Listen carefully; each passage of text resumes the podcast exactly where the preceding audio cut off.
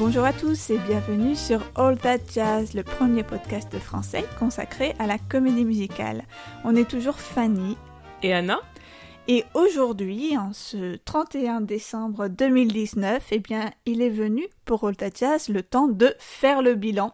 Oui. Le bilan de l'année 2019. On va donc vous parler des spectacles et des films musicaux que nous avons vus et aimés ou pas cette année. On va commencer d'abord par vous parler des pièces qu'on a vues euh, à Paris, puisque Jazz se tient au courant de l'actualité des créations contemporaines et notamment de la scène parisienne. Et parmi les premières euh, pièces que nous avons vues euh, dans notre calendrier annuel, hein, dans le déroulé de notre année, Jules Verne, une création de 2018 que je pense on a dû voir pendant les vacances de février. Je dirais ça, ouais. 2019, donc une pièce qui avait obtenu euh, les trophées de la comédie musicale jeune public et qui avait été nominée au Molière. Donc comme son nom l'indique, c'est une pièce dans laquelle on se balade dans l'univers de Jules Verne et où on va croiser euh, différents personnages. On a le capitaine Nemo, on a euh, Michel Strogoff, voilà. Euh, c'est une belle production, j'avais bien aimé, donc évidemment, comme vous vous en doutez, destinée aux enfants, mais plutôt agréable aussi euh, pour euh, les adultes que nous sommes, mine de rien. Oui, pas que. Enfin, j'ai trouvé que ça s'adressait à tout le monde. À toute la famille, comme on Pas trop gnangnan. Mm. C'était assez beau, les décors notamment. donc on se balade dans plein d'univers très différents. On a un vaisseau spatial, un sous-marin des grottes un peu mystérieuses, etc. C'est censé, en fait, dans mon souvenir, hein, euh, interromps-moi si je me trompe, raconter l'histoire du jeune Jules Verne quand il commençait à euh, inventer des histoires qui racontent donc à ses plus petits frères et sœurs. Ouais, exactement. Et du coup, il y a ses propres personnages qu'il va créer plus tard ou qu'il a peut-être pour certains déjà créé dans sa tête, qui viennent le voir et il doit plus ou moins les sauver. Je me souviens plus exactement de l'histoire, mais du coup, c'est une espèce de grande balade euh, dans son univers. C'était plutôt un chouette spectacle. Et la particularité, c'est que euh, les personnages des enfants étaient joués par des adultes qui avaient des marionnettes, en fait. Hmm. Ce qui était un peu euh. bizarre, quand même. enfin, moi, j'aime pas du tout les marionnettes, mais ça, c'est personnel. Mais euh, je suis pas sûre que ce soit indispensable, en fait. Et d'ailleurs, depuis que ça a été repris, en fait, c'est maintenant des enfants, des vrais enfants, qui jouent les personnages des enfants. Donc, D'accord. Ça, on n'a pas vu cette version-là, donc on sait pas, mais... Pourquoi pas alors, dans les autres pièces montées en France euh, que l'on a vues en tout début d'année, on a vu plusieurs pièces en fait de euh, Steven Sondheim. Et donc euh, cette année à Paris ont été créées donc en janvier une production française d'Into the Woods que nous avons vue pour notre part donc à l'Opéra de Massy. Oui, elle s'était déjà jouée un peu avant en 2018, je sais plus où c'était à Reims ou. Ouais, et elle s'est pas mal jouée depuis aussi, j'ai l'impression. Tout à fait, elle a pas mal tourné. Donc c'était euh, une mise en scène euh, assez ambitieuse. J'ai pas trouvé tout hyper convaincant, mais bon alors, on va commencer la série des... Je me souviens pas très bien. mais il euh, y a un moment où les personnages étaient un peu comme s'ils étaient dans un hôpital psychiatrique et que tout ça en fait c'était que des fous. Je sais pas si tu te souviens de cette partie. Je me rappelle pas du tout. ça m'avait un peu perturbé. Alors c'était une version bilingue puisque le narrateur décrivait l'intrigue en français et que par contre tous les, numéros, les chansons étaient en anglais. Sauf que je sais pas si tu te souviens, le narrateur, j'ai oublié le nom du comédien, mais il était anglophone et on comprenait pas tout ce qu'il disait en français, c'était un peu perturbant. On avait euh, dans ce casting des gens euh, assez connus. Euh, Jasmine Roy dans le rôle de la femme du boulanger, Alice Landry qui jouait la sorcière, Bastien Jacquemart qui faisait le prince de Réponse, Sinan Bertrand qui faisait le prince de Cendrillon. des comédiens qu'on voit assez souvent sur scène en fait en comédie musicale en France. Et dans le rôle du boulanger, nous, on a vu euh, Adam Alexander, que moi, personnellement, j'avais trouvé vraiment très bien. J'ai un bon souvenir de son interprétation. Mm. Euh, moi, je bon, je me souviens pas très bien dans l'ensemble euh, de la pièce, mais j'ai trouvé la mise en scène, les costumes plutôt plutôt sympas. Enfin, il y a une volonté vraiment de moderniser oui. l'œuvre qui peut être dangereuse, je pense, pour des... Enfin, l'idée est toujours de moderniser un conte, hein, donc on vous rappelle Game to the Wood, ça reprend des, contes euh, célèbres, euh, mais là, je trouvais que ça faisait pas tarte, alors que ça aurait pu, mais que euh, ça passait plutôt bien. Mm. Oui, non, c'était une belle, une belle production. C'était bien. Et dans les autres œuvres de Sondheim que nous avons vues dans l'année, on peut compter Maremy a Little au théâtre Marigny, dans la petite salle du théâtre Marigny. Euh, moi, je connaissais pas du tout cette œuvre, j'avoue, et personnellement, j'ai pas trop aimé. pour moi, c'est vraiment le côté théâtre musical beaucoup trop minimaliste, où Mm. t'as pas assez d'histoire, euh, vraiment pas de, de spectacle, du coup, enfin, ouais, c'était, c'était pas trop mon truc, j'avoue. Mm, ouais, bien sûr, c'est particulier parce que c'est en fait c'est une œuvre qui a été créée à partir de chansons de Sondheim qui n'ont pas été utilisées dans des comédies musicales. Ouais, c'est, c'est les rebuts, quoi. Un peu. Même s'il y a quelques chansons vraiment très très bien, euh, Girls of Summer, je me souviens, et Can That Boy Foxtrot, c'est des chansons qui m'ont vachement Ah oui, marqué, que j'ai réécoutées ouais. après. Mais du coup, ça crée effectivement un espèce de caractère un peu fourre-tout. Mm. On va mettre toutes les chansons qui ont un rapport, on va dire, avec euh, les relations amoureuses, et puis euh, en faire un C'est large, du coup. C'est ça. Et donc, euh, c'est une œuvre où il y a pas de dialogue en fait. Il y a seulement des chansons qui sont interprétées par deux comédiens, un homme, une femme, et ça raconte leur vie quotidienne, de couple en fait, d'une manière, ouais, que- comme tu disais, qui est vraiment très minimaliste. Donc, ça a ses vertus, et en même temps, c'est vrai que c'était pas passionnant non plus, quoi. Malgré euh, les super comédiens qui jouaient. Ouais, moi, j'ai passé toute, euh, toute l'œuvre à me demander quand ça allait commencer, en fait, parce que je pensais que c'était une espèce de chanson d'in- d'introduction qui te plonge dans l'histoire, et qu'après, ils allaient commencer à parler, et qu'on allait raconter quelque chose. Et au bout d'une heure trente, je me suis dit que, bah non, en fait, ça, ce moment n'arriverait jamais. En fait, c'est ça l'œuvre. Également euh, au théâtre Marigny, on a vu euh, Guys and Dolls et euh, Funny Girl, mais on ne vous en parlera pas davantage aujourd'hui puisque, comme vous le savez, nous avons déjà deux épisodes consacrés respectivement à chacune de ces productions. Alors moi, à propos du théâtre Marigny, je voulais notifier que je suis à peu près la seule personne en France à être dégoûtée de l'annulation de The Fantastic, qui devait se jouer euh, en mai ou juin, je crois, euh, 2019 au théâtre Marigny, au studio Marigny, dans la petite salle. Euh, et voilà, ça m'a un peu déçu et je me dis que c'est pas de bon augure pour euh, les éventuelles petites comédies musicales qui auraient pu se jouer au théâtre Marigny dans cette salle et qui, euh, visiblement, euh, ça a pas trop été relancé après Marigny et Little, quoi. Ah bah, faut dire que pour Mary Miller Little, c'était assez euh, clairsemé, hein, le, Mm. le public. Donc, euh, Oui, c'est pour ça, je pense que ça a été Mm. annulé The Fantastics, parce que c'est dans le même esprit. Tant pis, tant pis. À l'opposé des euh, petits euh, spectacles un peu, euh, on va dire, artistiquement sans doute ambitieux, ou en tout cas exigeants, qui sont proposés dans la petite salle du Marigny, nous avons euh, donc la production annuelle de Stage Entertainment, qui se trouve donc être euh, Ghost, euh, donc au théâtre Mogador, euh, l'adaptation du film culte homonyme. Alors, euh, nous, nous y sommes allés, hein, nous Oui, y oui. sommes allés. Comment qualifier ce spectacle Peut-être par le mot kitsch on s'attendait pas à grand chose, faut, faut être honnête, nous on est très professionnels, donc on va voir ce qui se joue, notamment les, ben voilà, Stage c'est quand même un acteur important de la Ah. vie euh, culturelle parisienne en matière de comédie musicale, donc euh, toutes dévouées que nous sommes, nous y sommes allés, en payant notre place, car malheureusement nous ne sommes pas encore invités au spectacle, en Wink, dépit wink. de de la qualité du contenu que nous produisons. Pour l'instant, notre notoriété n'est pas suffisante.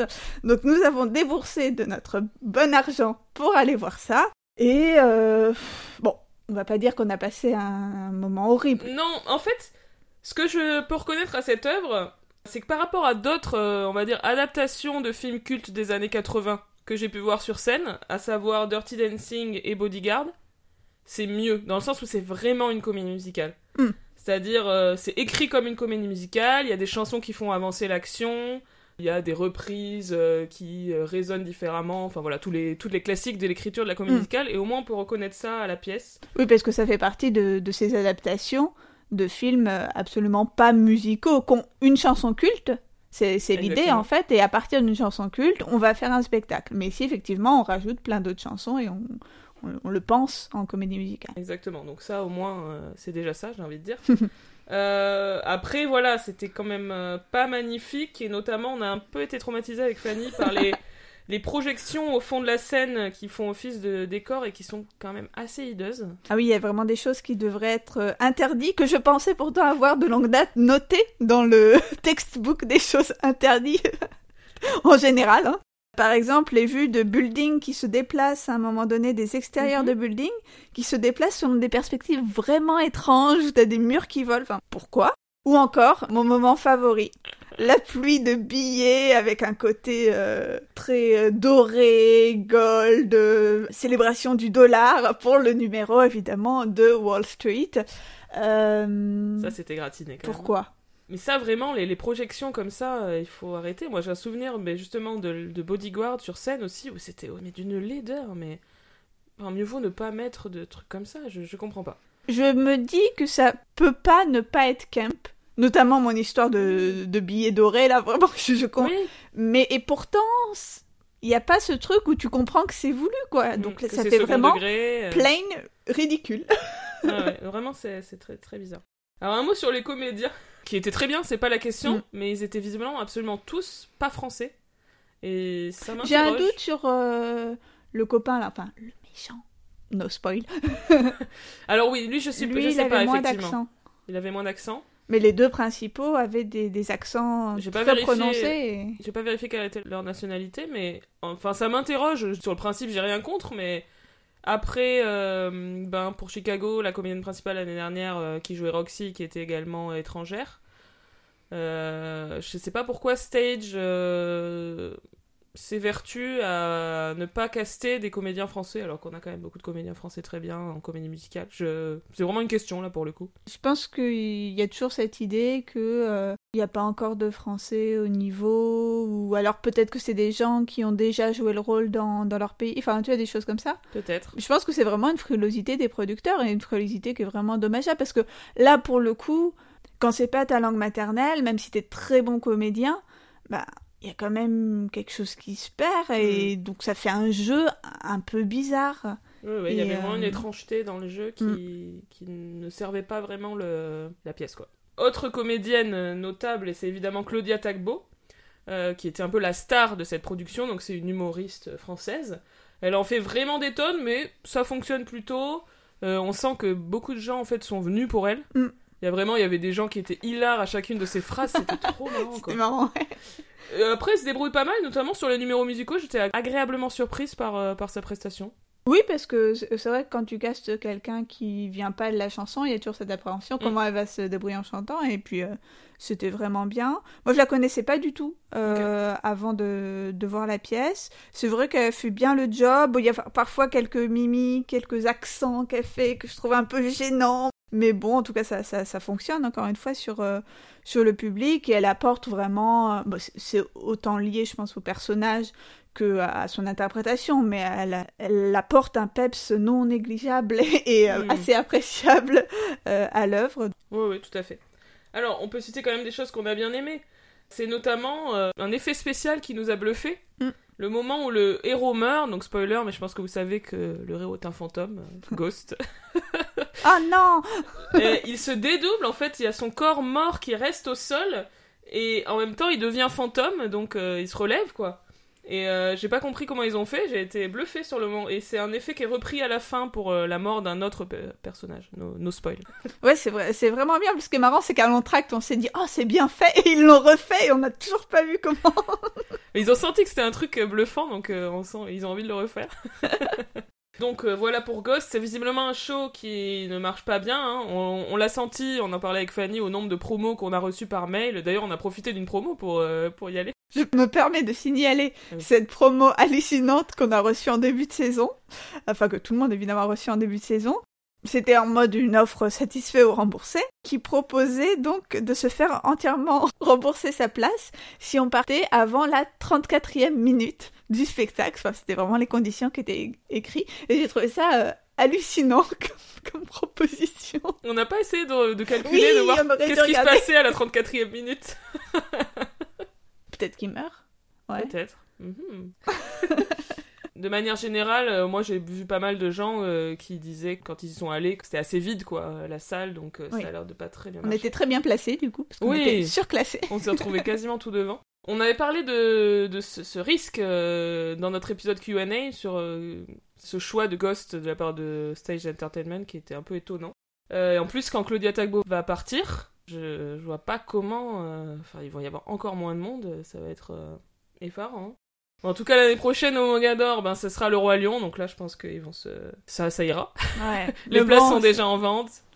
Voilà. On en parlera l'année prochaine, mais moi je suis très déçue par ce choix parce que bon. euh, Tu l'as déjà refaire, bah, je l'ai déjà vu, mais en plus refaire venir un spectacle qui est déjà venu à Paris, enfin, qu'il y a tellement de choses à monter. C'est quand même un peu dommage, Stage. On te voit, on te voit. Après, moi, je suis contente, j'ai jamais vu le Roi Lion, donc euh, j'irai évidemment avec plaisir. Alors, euh, maintenant, parce que nous n'allons pas toujours voir les spectacles ensemble. Parfois, nous nous séparons. Exactement. À de rares occasions. voici un show que Fanny a vu seule. Enfin, en tout cas, pas avec moi. Alors, il s'agit de We Will Rock You. Euh, donc euh, la comédie musicale euh, Jukebox hein, Mm. autour des chansons de Queen. Donc une comédie musicale créée en 2002 et qui se joue, qui s'était déjà jouée il y a quelques années à, à Paris, qui s'est jouée à nouveau. Et qui va encore se rejouer, je Oui. crois. Mm. Euh, donc moi je l'ai vu euh, un peu avant la rentrée, fin du mois d'août je crois, ou septembre, euh, donc 2019. Et j'avoue que j'ai été très agréablement surprise. hein. J'y allais là encore sans connaître ni de quoi ça parlait, ni même bien connaître, je l'avoue, les chansons de Queen. Donc c'était vraiment une découverte. Enfin bien évidemment il y a des airs que je connaissais, mais je suis pas du tout une, spécialiste du groupe.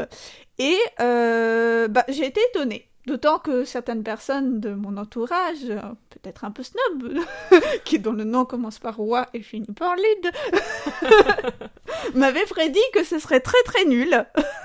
Donc j'ai été euh, vraiment étonnée. Comment dire? Bon, une chose est certaine, c'est que l'intrigue elle est débile. Mm. Euh, C'est un monde futuriste où on a supprimé la musique, en fait. Et il y a donc une espèce d'armée de clones formatés à ce nouvel euh, environnement, au nouvel univers. Et évidemment la résistance de euh, Underground ou euh, avec des personnes qui se, qui se passent des disques hein, littéralement sous le manteau. Et on a des méchants, très méchants, très caricaturaux, avec une espèce de reine de la nuit, là, voilà. Des trucs vraiment très très tartignoles. Mais à côté de ça, il y a quand même du spectacle. C'est que euh, en termes d'ensemble dansé, c'est tout bête, mais en termes de niveau de danse, Mm. euh, des fois, à Paris, hein, il faut le dire, j'ai vu des trucs qui Mm. étaient vraiment pas terribles. Bah là, ça, ça se tenait tout à fait. Des costumes très très flamboyants. Bon, encore une fois, dans l'esthétique un peu futuriste euh, barré, mais, euh, mais beau, quoi. Et euh, deux rôles principaux, et notamment, je pense à Charlotte Hervieux, qui joue le premier rôle féminin, qui était vraiment exceptionnel. hein. Enfin, en termes de puissance vocale, elle, elle est, elle est incroyable. Donc, j'ai été, encore une fois, étonnée et j'ai pas passé un mauvais moment. Alors que, bon, évidemment, hein, c'est pas la comédie musicale euh, que je vais me repasser euh, tous les soirs. C'est de toute façon pas trop mon style, ce style de comédie musicale un peu rock. Mais je m'attendais à voir euh, tellement quelque chose de nul que j'ai été, euh, j'ai passé un- vraiment un, un bon moment. J'étais contente. C'est bien ça, des fois, d'avoir des attentes très basses. Voilà. Et alors toi, Anna, à Paris, euh, cette saison, tu as vu sans moi, parce que je l'avais déjà vu il y a longtemps, une comédie musicale. Il s'agit donc de Fame. Tout à fait, donc il s'agit, euh, on va dire euh, théoriquement, d'une adaptation du film Fame et de la série Fame qui a suivi, mais en fait c'est assez différent parce que l'intrigue n'est pas la même. C'est le même concept, concept évidemment très simple, celui de suivre les étudiants d'une école de danse, chant, théâtre pendant toute leur scolarité, mais ce sont pas du tout les mêmes personnages. Et du coup, euh, ben, c'était dommage de réécrire une histoire si c'était pour nous pondre un livret aussi faible, euh, avec des personnages euh, assez unidimensionnels, pas très émouvants. Presque chaque personnage a droit à son solo, mais bon, les chansons sont pas assez bien écrites pour que ce soit vraiment touchant. Voilà, il y a une chanson d'un mec sur le fait de ne pas contrôler ses érections. Bon, on s'en serait bien passé. Une autre avec un personnage, euh, une fille qui se plaint d'être en surpoids. Bon, je sais pas. Ça allait pas très en profondeur, on va dire, sur la caractérisation des personnages. Il y a une chose que j'ai appréciée quand même. En fait, une bonne partie du casting est également musicien. Donc il y a euh, guitare, clavier, batterie, saxophone, violon et flûte qui sont joués par les comédiens sur la scène. Et ça, c'était vraiment chouette. Et euh, ça fait plaisir de voir, euh, surtout en France en vrai, euh, des artistes multi-talents Hmm. qui sont aussi musiciens, aussi chanteurs, aussi danseurs, etc. Et c'est vrai qu'au niveau du cast, j'avais vraiment rien à dire. ils étaient vraiment tous assez, assez chouettes. Voilà, au niveau des chansons, j'ai pas été particulièrement marquée. Et notamment, je trouve le final, Le jour se lève, alors que la chanson est assez jolie. Bring on Tomorrow, pour ceux qui connaissent la comédie musicale en anglais, était un peu décevant. Mais heureusement, au moment des rappels, il y a eu la chanson, la fameuse chanson Fame que tout le monde attendait, qui a fait évidemment se lever et danser le public.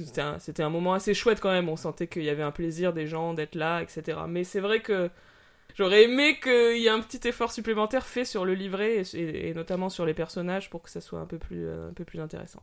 De toute façon, ils n'ont pas dû réécrire le livret euh, Ah non, pour non. cette production. Ce que, ce que tu euh, décris, hein, la galerie de personnages qui a chacun son problème, c'est exactement ce, que, ce Oui. dont je me souviens. De toute façon, c'était déjà le principe de, de Fame du film, etc. Mais c'est jusque là, c'est pas plus les mêmes personnages en fait. Ils en ont écrit d'autres. Pourquoi, je ne sais pas. voilà. Et alors, dans les spectacles que nous venons tout juste de voir, hein, juste avant les vacances de Noël, il y a une création française, un spectacle donc de David Lescaut qui s'appelle Une femme se déplace, que Anna avait repéré avant tout le monde et Eh qu'elle oui. m'a proposé d'a- d'aller voir. Et alors vraiment, Anna, je, je te dis merci parce que euh, bah, toutes les deux, euh, on, on a adoré. Enfin, Ouais. moi j'étais vraiment surprise, surprise d'aimer quelque chose comme ça. Notamment quand j'ai vu au début euh, le plateau, j'avais peur que ça aille dans le côté théâtre minimaliste. minimaliste. justement que j'aime Mm. pas trop. Moi, il faut, faut que je l'avoue euh, à, à ce micro, en fait, j'aime pas trop le théâtre. Enfin, surtout le théâtre contemporain. Quand c'est des classiques, du répertoire, tout ça, pourquoi pas. Mais le côté théâtre contemporain, je vais jamais au théâtre, en fait. Enfin, c'est bizarre pour quelqu'un qui adore la comédie musicale, mais... Assez peu, moi aussi. ouais. Donc, euh, donc j'avais peur de, de ça, et en fait, ça nous embarque. J'ai été étonnée d'être à ce point touchée par, euh, par l'œuvre. Peut-être tu racontes-nous de quoi ça parle. Bah oui, oui. Donc, euh, ça parle en fait d'une femme, donc la femme du titre, qui va acquérir le pouvoir de se déplacer dans le temps, mais elle va pas aller euh, au Moyen-Âge ou quoi. Elle se déplace dans le temps au sein de sa propre existence. Mm. Je crois qu'ils disent à un moment un voyage intra-biographique. Tout à fait. Et du coup, euh, ce pouvoir va, comment dire, elle va voir sa vie parfaite. Au début, on a l'impression que tout va bien dans sa vie, puis ça se craquelle au fur et à mesure. Et euh, le fait de reconsidérer son existence va l'amener à décider de changer sa vie, en fait, tout simplement. C'est très simple, mais c'est particulièrement émouvant. Et à jouer aussi avec les petits détails sur Oui. euh, voilà le fameux un peu le topos du voyage dans le temps, à savoir et si à ce moment-là j'avais fait autre chose, quelles Mhm. conséquences ça aurait? Enfin moi c'est un thème qui me Ouais. qui m'angoisse, enfin qui m'angoisse et qui me plaît aussi beaucoup. Ouais, moi aussi, j'adore ça. Et euh, on a du coup des scènes qui reviennent plusieurs fois, avec éventuellement des variations, un peu comme dans le film Un jour sans fin. Voilà, on retente de faire un petit peu différemment Mm. pour voir ce, qui aurait, ce que ça aurait pu changer, etc. Ça, je me disais que pour les interprètes, ça doit être une vraie gageure. On vous spoil pas, hein, mais ne serait-ce qu'au début, bah, quand on comprend qu'elle est revenue dans le temps, il y a assez longuement la même scène Oui. qui est refaite et je sais pas, je trouvais ça marrant aussi un peu comme métaphore du, du théâtre. Enfin, tu vois, le, le truc que tu rejoues tout- tout- tous les soirs à l'identique. Et je pense qu'en tant que comédien, ça doit être une œuvre euh, assez plaisante. Jouer sur ces sur les variations, variation. quoi. Mm. Et d'ailleurs, les comédiennes et les comédiens de la pièce sont tous euh, vraiment euh, absolument bluffants. Euh, bon, évidemment, l'actrice principale, Ludmila Dabo, qui était particulièrement émouvante, mais voilà, dans un genre assez punchy. Elle n'était Mm. pas euh, dans le sentimentalisme, elle, elle accentuait pas, on va dire, le côté mélodrame. C'était euh, vraiment très intéressant. Et euh, j'ai également adoré l'actrice euh, donc Emma Liégeois qui jouait euh, son amie dépressive, enfin qui jouait plusieurs rôles parce que à part Ludmila Dabo, tous les autres comédiens et comédiennes jouent plusieurs rôles, mais en tout cas elle jouait ce rôle très marquant de l'amie dépressive. Elle a une voix de soprane absolument magnifique, très émouvante et j'ai adoré la chanson euh, Mon remède contre l'angoisse. Mm. Mon remède contre l'angoisse c'est la tristesse. Déjà ça me fait absolument rire. Je l'ai réécouté après euh, plusieurs fois et c'est marrant parce que je m'étais dit que ça pouvait, ça aurait pu être euh, complètement euh, plombant au point que ce soit une chanson que j'ai pas envie de réécouter. Et en fait, le spectacle m'a tellement plu que Ouais. j'étais contente de le réentendre. Je sais pas si tu vois ce que je veux dire parce que ce personnage aussi, il est un peu casse-gueule. Hein. Ça aurait pu Bien être euh, très caricatural. Enfin, bon, tu vois assez rapidement venir ce qui va se produire. Oui. Euh, ça aurait pu être très lourd. Et ça l'est, mais en même temps, ça passe quand même. Peut-être avec la musique, encore une fois, est-ce que c'est la comédie musicale qui permet de faire ces deux extrêmes? Mais ouais, c'est tellement juste. Enfin, ça m'a paru tellement Mm. juste tout, tout ce qui était euh, exprimé. Ouais, je suis complètement d'accord. Et autre comédien euh, qui Ah m'a oui. particulièrement plu, c'est celui alors qui jouait le mari de l'héroïne. Alors du coup, je vais quand même retrouver son nom. Antoine Sarrazin, qui avait une diction traînante particulièrement hilarante et qui terminait jamais ses phrases. C'était tellement drôle. C'était tellement bien vu en plus. Oui, parce que c'est un vrai truc, il y a des gens qui terminent pas leurs phrases, il faut, faut comprendre pour eux. voilà, au niveau de la musique, euh, chansons, beaucoup de chansons très plaisantes, c'était assez original dans des styles plutôt variés, on avait pop, rock, on avait même un numéro de rap à un moment. Moi, j'ai bien aimé le numéro. Alors, j'ai vu dans le programme que quand ils répétaient le- la pièce, ils appelaient ça le numéro à la Marilyn Monroe. Euh, tu sais, le numéro avec la mère. Oui. Euh, donc, la mère jouée par Candice Boucher. Donc, c'est un numéro d'ensemble, mais autour de ce personnage de la mère qui, à ce moment-là, a son appartement qui est saisi par des huissiers. Ouais, Enfin, c'est un peu compliqué à décrire, mais c'est un numéro très rythmique où il y a une espèce donc de, de danse faite de petits mouvements et de sautillements qui Ouais. les font se ils se déplacer déplacent, euh, ils sont à l'avant de la latéralement scène. euh, sur, sur la scène. La chanson va de plus en plus vite. Donc Mm. c'est à la fois une gageure en termes de diction, mais aussi de, de chorégraphie. Puis voilà, ils se séparent finalement les uns des autres. Ils appelaient ça le numéro Marilyn Monroe parce que donc on a une femme entourée de boys ou aussi de femmes euh, habillées en, en smoking. Ça rendait vraiment très bien. Mm. C'était hyper entraînant. Moi, c'est un numéro qui m'a beaucoup plu. Et j'ai bien aimé aussi la chanson du fils, la chanson du GPS là, Ah ouais. euh, Comment ils savent où est-ce qu'il y a des forêts et des routes et des et ça s'arrête jamais, c'est tellement drôle. Donc voilà, il y, a- il y a vraiment à la fois des chansons marquantes et même des numéros en termes de, de spectacle, de production De value assez, assez impressionnant. Donc euh, je, je sais pas si ça joue encore, non? Non, non, ça joue ça plus. se joue plus. Pauvre de vous si vous ne euh, l'avez pas vu. Mais peut-être que ça sera repris quelque part. C'était euh, dans un théâtre aux Abbesses qui dépend du théâtre de la ville, c'est bien ça? Oui. J'espère que ça se rejouera parce que ça s'est vraiment joué que quelques jours en décembre euh, et vraiment, bah, si vous avez l'occasion, allez, allez le voir quoi. Il se trouve que personnellement j'ai quitté Paris, Oh je me suis déplacée jusqu'à Strasbourg euh, à la mi-décembre pour voir Un violon sur le toit, production en français à l'Opéra national du Rhin. Mais c'était tellement bien que j'ai décidé d'y consacrer un épisode euh, entier, donc euh, on en reparlera plus tard, mais voilà, juste retenez ça, c'était bien. Et vous pouvez aller le voir à Mulhouse. Il se joue à Mulhouse euh, mi-janvier, donc Ouais, mais c'est déjà complet. Bon, bah si vous avez déjà vos places, tant mieux pour vous, sinon euh, peut-être un jour. Alors Anna, tu vas nous dire peut-être un mot de la cérémonie des trophées de la comédie musicale en juin dernier, à laquelle tu as eu la chance de pouvoir assister. Mais oui, tout à fait. Euh, bon, je voulais en dire un mot parce que j'avais été agréablement surpris par ce, cette soirée. C'était vraiment un beau spectacle euh, avec des numéros chantés, dansés, euh, dont certains qui ont été écrits pour l'occasion. Donc un peu à la manière de ce qui se fait voilà, au Tony Awards, quoi. Toute proportion gardée, mais quand même, c'était assez chouette. Le maître de cérémonie était euh, Alexandre Fetrouni, qui est un comédien qu'on voit pas mal euh, sur scène en ce moment à Paris. On l'a vu en Eugène dans Grise au Mogador. Et on l'a aussi vu donc très récemment dans Un violon sur le toit, je vous en parlerai. Et voilà, donc cérémonie très sympa, durant laquelle euh, donc Chicago, la production du Mogador dont on a parlé euh, dans notre bilan 2018, a eu le prix de la meilleure comédie musicale et pas mal de prix d'interprétation, et où la pièce L'homme de Schrödinger a eu également de nombreux prix, donc euh, voilà. On attend la prochaine cérémonie des trophées qui aura lieu du coup en juin euh, 2020. Et nous allons également hors de Paris, et pas que jusqu'à Strasbourg, nous traversons la Manche pour euh, nous rendre euh, relativement régulièrement euh, à Londres. Et cette fois, on a vu aussi d'ailleurs de, de façon séparée Ouais. deux spectacles à Londres. Toi, Anna, tu as vu au mois de juin Come From Away. Tout à fait. Donc c'est une pièce qui a ouvert à Londres en février 2019, qui a eu euh, bah, quelques mois plus tard hein, le Olivier Award du meilleur musical, qui précédemment avait été pas mal nommé au Tony Awards 2017, puisque ça a été créé à Broadway à ce moment-là. C'est une histoire vraie, puisque c'est l'histoire de euh, lors du 11 septembre euh, 2001 d'un avion qui a été détourné de sa course puisqu'il n'a pas pu se poser suite à la catastrophe et qui est allé se poser dans un vraiment un trou paumé entre guillemets au Canada. Et du coup, les, passagers ont dû rester là euh, pendant longtemps, euh, enfin pendant quelques jours, euh, au milieu des habitants qui essayaient de les aider, etc.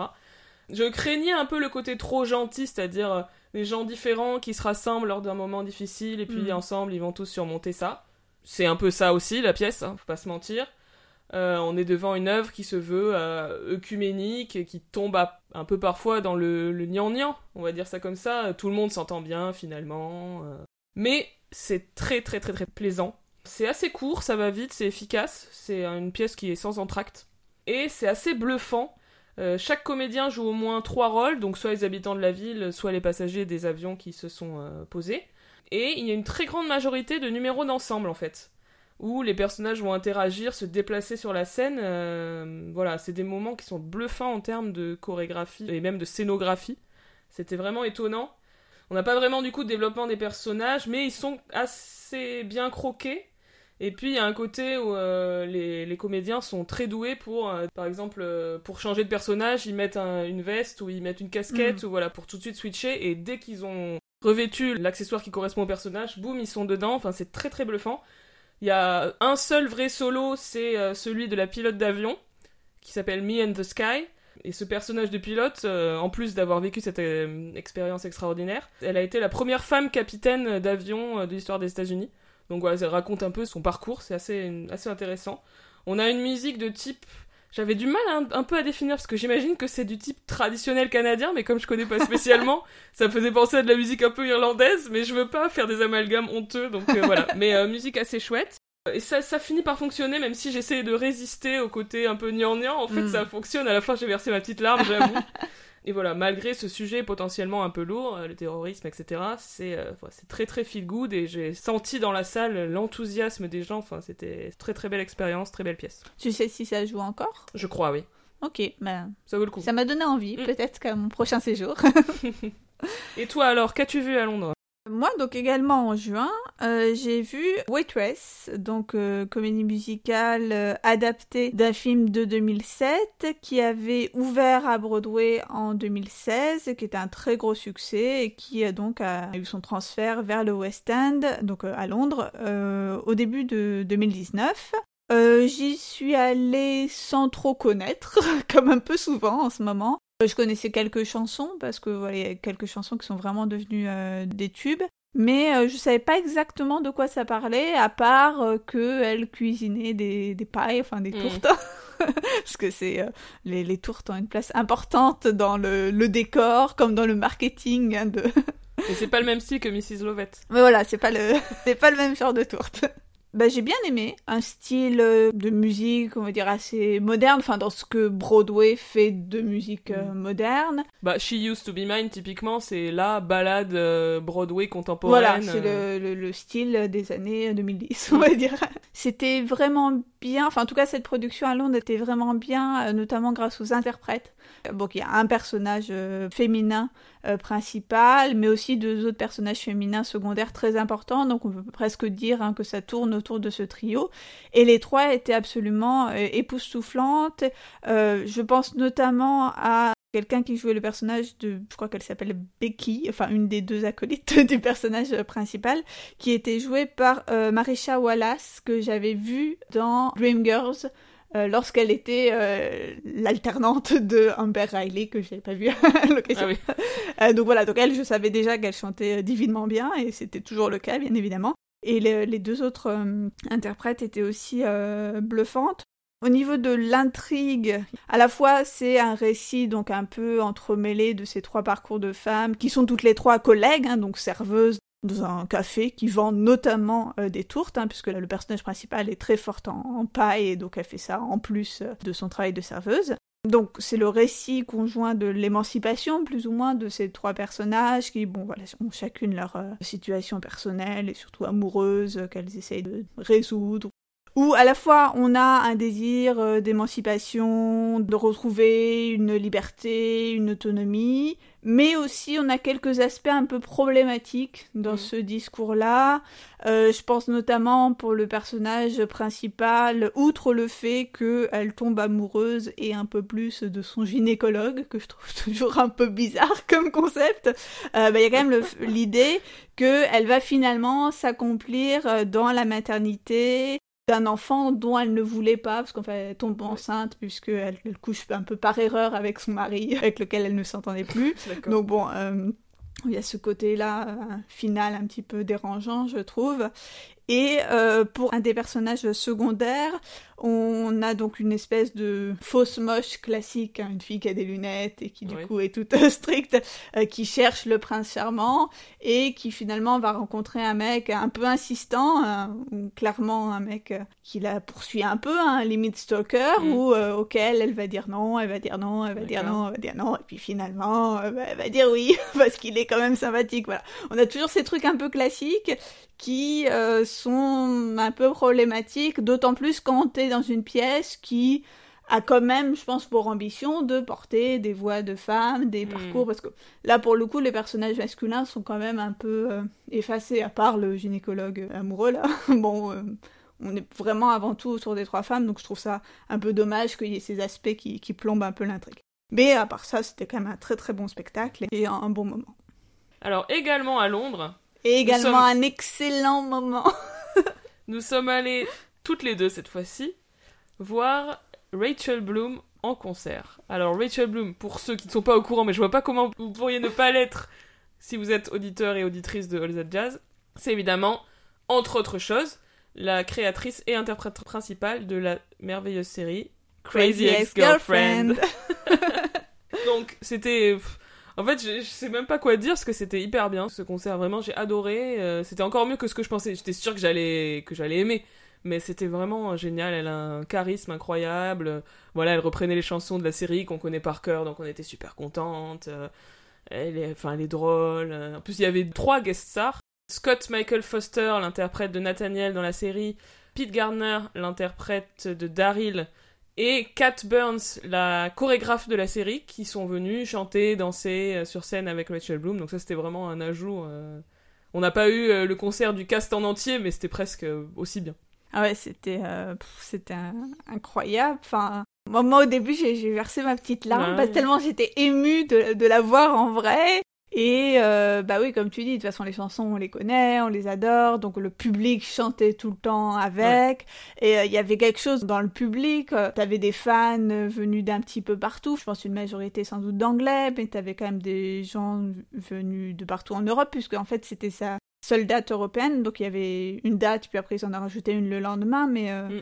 Il n'y a pas eu de tournée du show en Europe comme il y a eu aux États-Unis. Donc c'était vraiment des, bah, une communauté de, de fans hardcore. Et il y a plein de gens déguisés, Ouais. donc ça aussi c'était hyper cool. Enfin, non, c'était euh, c'était trop bien. Nous, notre seul regret, c'est qu'on a attendu après euh, à la stage door pour essayer d'apercevoir Rachel Bloom, mais on l'a pas vu. venu. Et pourtant, on est resté euh, quasiment jusqu'au jusqu'au bout. On était les parmi les dernières. derniers. On n'a pas mangé du coup. J'étais pas très contente de ça. On est rentré à l'hôtel. On était un peu triste, mais contente, mais triste, mais contente. Non, mais c'était vachement bien. Puis voilà. Ben, pour continuer dans ça, 2019, ça a quand même été l'année de la fin de Crazy Ex-Girlfriend. Donc quand même terrible, hein. terrible année pour nous, traumatisme. Que dire? Que dire? Sur cette série absolument exceptionnelle, euh, dont la saison 4 n'a pas démérité Oui. Il n'y a pas plus tard que deux jours, j'aurais écouté spécifiquement les chansons de la saison 4 et je trouve qu'il y en a énormément d'un hyper haut niveau. Ouais. Parce que, évidemment, dans les séries, ne serait-ce que quand c'est sur quatre saisons, t'as toujours des fans grincheux pour dire Ah, mais c'était mieux au début. Ça, c'est quelque chose où les gens, ils acceptent pas qu'une série, ça évolue au Mm. cours du temps. Donc, ça, c'est le grand classique. Et à chaque fois qu'il y a une nouvelle saison, j'ai l'impression qu'il y a eu des gens pour aller et dire Ah non, mais euh, cette saison, les chansons, elles sont pas bien. Mais quand tu fais le compte des chansons de la saison 4, non, mais il y a des. Bah, il y a des chefs-d'œuvre. chefs-d'œuvre, quoi. Bon, euh, j'ai fait tout un, un truc l'année dernière sur No One Else is Singing My Song, donc je vais pas répéter, mais c'était exceptionnel. Ça, c'était déjà en 2018, mais euh, celle plus proche de nous, Love's Not a Game, chef-d'œuvre absolu. Oui. Qui est quand même passé sur euh, France Musique. Et oui, lors du passage de Fanny dans l'émission 42e rue. Le grand moment bilan de 2019, c'est d'avoir réussi à mettre euh, Crazy Ex-Girlfriend sur France Musique. Ça, c'est- vrai que c'est quand même, c'est quand même magnifique. Je suis fière de toi. Mais voilà, enfin, sports analogies, je sais pas, celle qui me passe par la tête. euh, Charlie Star, enfin même, si c'est pas une chanson chantée par euh, Rachel Bloom, elle est tellement drôle. Ouais. Quoi. Euh, The cringe, enfin voilà, c'est c'est sans fin quoi. Donc voilà, cette série absolument exceptionnelle. Si vous comprenez rien de ce qu'on raconte, c'est que vous n'avez pas vu la série, donc dépêchez-vous. Vous avez de la chance, mais en même temps on n'est pas fiers de vous, mais vous avez de la chance. Donc voilà, et ça nous permet une transition magnifique vers la rubrique des séries. Tout à fait. Puisqu'il y a quelques séries musicales, euh, malgré tout, même quand Crazy Ex-Girlfriend est fini. Lors de notre épisode sur, euh, sur All That Jazz, le film, nous avions évoqué la série Fossey Verdon, donc qui, comme son nom l'indique, parle des relations euh, personnelles et artistiques entre Bob Fosse, le grand chorégraphe, cinéaste, et sa compagne, grande comédienne et danseuse, Gwen Verdon. Bah, on a beaucoup aimé cette série. vous pouvez avoir plus de détails en, en réécoutant notre épisode sur le film de Bob Fosse. Une série à la fois pour euh, réviser ce que vous connaissez de Bob Fosse et Gwen Vernon, et aussi pour admirer la performance euh, incroyable de Michelle Williams. Euh, exceptionnel, vraiment euh, magnifique. Alors, série qui n'est pas une comédie musicale, mais qui quand même a beaucoup à voir avec la comédie musicale, c'est la série The Politician, la nouvelle création de Ryan Murphy, qui est, entre beaucoup d'autres choses, le créateur de Glee. Glee, dont nous parlerons sans doute bientôt. Alors, donc, c'est pas à proprement parler une comédie musicale, c'est une série euh, teen, qui parle d'un lycéen ambitieux qui a pour objectif dans la vie de devenir président des États-Unis. Et bon, il Rien co- que ça. voilà. Il commence par euh, une petite euh, étape, c'est se présenter à l'élection de président du lycée. Le rôle principal est quand même tenu par Ben Platt, qui est un comédien de comédie musicale, euh, dont on a déjà parlé, qui joue dans Pitch Perfect, qui a créé le rôle de Dear Evan Hansen, euh, un, un succès, un très gros succès sur Broadway, et qui a fait plein d'autres trucs en comédie musicale. Vers le début de la série, il chante une chanson d'ailleurs, et aussi dans le dernier épisode. Quand on prend Ben Platt dans une œuvre, on peut pas ne pas le faire chanter.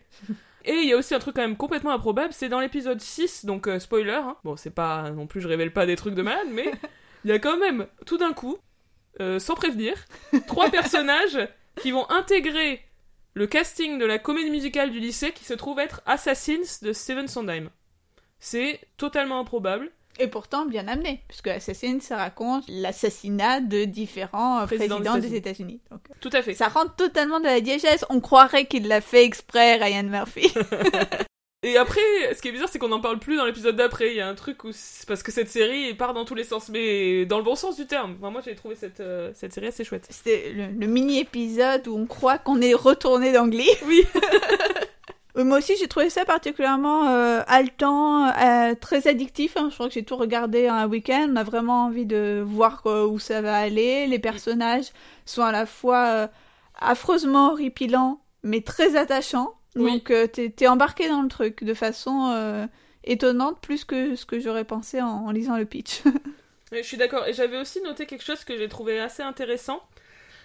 C'est. On a un personnage sourd, je crois que c'est la hum, proviseur du lycée. Euh, on a un personnage trans, on a un personnage handicapé qui a une euh, paralysie cérébrale. le personnage est trans? Moi, je pense, mais j'en sais rien. Ouais, c'est vrai qu'on sait pas. Parce que moi, après, je, je l'ai su par hasard parce que j'ai entendu quelqu'un qui a dit euh, Ah, et en plus, l'acteur, il, il est trans. Mais C'est une bonne que question. Est-ce que c'est tout simplement qu'il est casté dans un rôle de, de mec et qu'on s'en fout s'il est trans Mm. ou cis? Ou est-ce que c'est qu'il est trans mais que c'est pas un point enfin, non, Je me suis demandé en. en- C'est une Quand vraie dit, question. hein. Je ne sais pas la réponse, mais ça, bon, ça participe à l'idée euh, que. Oui, qu'on peut caster des acteurs fout. trans dans des rôles de mecs peut-être trans, peut-être pas. Ouais, à l'idée que c'est pas le sujet en Ouais. fait. Et c'est ça qui m'a plu. Mm. C'est que c'est jamais évoqué. Ouais. euh, Moi, je suis d'accord pour le côté du, du handicap que j'avais plus remarqué pour le coup. euh, c'est- remarquable qu'on n'en parle pas parce que Hmm, Exactement. Et aussi quand la, ouais, la proviseure elle parle, on voit qu'elle est sourde. Elle, Ouais. elle a une diction de sourde, mais c'est pas, c'est pas le sujet Mhm. quoi. C'est juste un fait. Les personnages existent avec leurs particularités. Et en ça, c'est très différent de Glee, Hmm, c'est le Qui, moins qu'on puisse euh, dire. qui était une série, mais ça a aussi sa valeur, mais ça, ça peut être très lourd, qui insistait énormément sur sa propre diversité, c'est-à-dire Chacun a son stigmate de service. voilà, regardez, il y a un handicapé, il y a aussi des personnages trans, euh, il y a tout, mais c'est toujours le sujet. Hmm, Et c'est la Euh, seule identité de, de la personne. Oui, tout à fait, t'as raison. Et pour moi, c'est vraiment plus fort quand c'est une des caractéristiques de la personne, mais ça ne le définit pas. Et on fait pas coucou, regardez la diversité, regardez. Mm. euh, c'est juste normal, quoi. Je trouve ça vraiment fort. Et euh, je, je tenais à faire remarquer le, le personnage joué par Jessica Lange, qui incarne la grand-mère d'une camarade de classe de- du protagoniste principal. Mais voilà, c'est un personnage hyper retorse, hyper manipulateur, euh, assez intéressant, je trouve, et euh, assez lourd. Oui, c'est chargé comme Ouais. portrait. Mais non, voilà, il y a vraiment des portraits attachants, c'est compliqué de dire ça, mais des, des portraits intéressants dans cette série. donc. Mm. On vous encourage à la découvrir sur Netflix. Eh bien, nous pouvons passer au film cette fois-ci. Le cinéma. Nous Le voilà. cinéma musical Bon, il y a eu plein de films Disney euh, live action, entre guillemets, mais ça, on y a consacré un épisode. Donc si vous voulez avoir notre avis sur Le Roi Lion et Aladdin et Dumbo, eh ben c'est dans l'épisode qu'on a sorti en juillet. Mais autre film Disney, c'est bien évidemment Frozen 2, La Reine des Neiges 2, que Fanny attendait avec impatience. Oui Alors moi j'ai- j'aime beaucoup Frozen, je suis moins euh, méga fan que Fanny. j'ai bien aimé euh, ce deuxième volet. L'intrigue intimiste m'a m'a plutôt ému, même si j'ai eu une impression un tout petit peu de redondance, c'est-à-dire que ben dans Frozen 1, ben l'histoire c'était comment Elsa euh, se trouvait elle-même, et puis dans Frozen 2, ben c'est comment Elsa elle se trouvait elle-même. je me disais, je croyais que c'était fait, je croyais qu'on pouvait passer à autre chose quoi. Au niveau des chansons, là, j'ai pris plein de petites notes, c'est pas très cohérent ce que je raconte, ne, ne m'en voulez pas. Euh, j'ai bien aimé les solos d'Elsa, euh, Into the Unknown et Show Yourself, mais de manière générale, j'ai pas été euh, hyper conquise par la musique, et j'ai pas, bon, faudrait que je réécoute, hein. je pense qu'il y en a Mm. qui doivent être très, je sais pas, y a pas eu de truc qui m'est sauté aux oreilles comme dans le premier, quoi. Ah, Quand même, le Into the Unknown, Oui, c'est vrai, non, celle- celle-là, c'est vrai. ça reste en tête. Euh, moi, j'ai bien aimé les numéros musicaux, mais en fait, parce que du coup, j'ai réécouté la BO après. Euh, comme dans Frozen, finalement, il n'y a pas tant de chansons que ça. Non. Euh, Il y a quelques chansons euh, très marquantes. Il y a pas mal d'instrumentales, en fait, mais en, en termes de chansons, t'en as pas tant que ça. Ce qui m'a marqué, je me suis fait la réflexion que c'était un peu comme le retour de Mary Poppins par rapport au film original, c'est que t'as un peu exactement la même structure. C'est qu'au début, Oui. t'as le numéro de découverte avec même presque des citations musicales. hein. Le premier numéro, tu sais, où t'as Anna qui euh, euh, voit euh, qui est avec Olaf ou t'as quelque chose qui ressemble beaucoup au, au numéro Open Door du premier opus. T'as aussi la chanson comique de Olaf où il est en, en delusion sur un truc euh, total. Donc avant c'était d'aller se faire retirer au soleil, là c'est de devenir grand parce qu'il y a quelque chose aussi sur euh, la maturité puisque bon les personnages sont tous euh, un peu plus vieux logiquement hein, que dans le premier épisode. Un truc qui m'a particulièrement plu, qui m'a fait beaucoup rire et, et vraiment les gens autour de moi de la salle étaient vraiment pliés en deux. C'est le résumé que Olaf fait de Frozen 1 Ah ouais, ça c'est génial. où il est en espèce de mode pantomime hyper rapide, où il dit Oh, Elsa a disparu, et puis Elsa revient. Où il parodie les Tid Go à un moment. Et t'as les contre-chants sur les gens qui écoutent qui sont là, qui font des visages et tout. c'est génial. Donc, ça, je trouve que c'était vraiment cool, qu'il y avait quelque chose aussi un peu. euh, bah, cette tendance méta, parodique, là, qui Mm. devient de plus en plus. Enfin, qui a toujours existé, hein, mais qui, je pense, devient de plus en plus forte chez Disney sur les films très récents. On en avait notamment parlé sur les Live action. Donc, ça, j'ai trouvé ça cool. Et dans le même ordre d'idée, euh, la chanson euh, Lost in the Woods.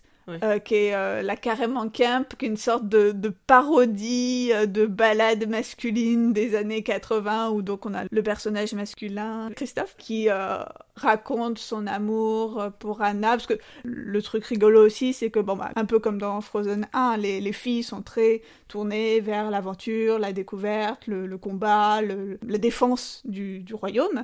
Et lui, par contre, Christophe, il va être sur euh, le mariage, faire sa demande à Anna. Et donc, dans cette chanson, il va euh, dire qu'il est littéralement le Lost in the Woods, hein, parce qu'il est dans la forêt.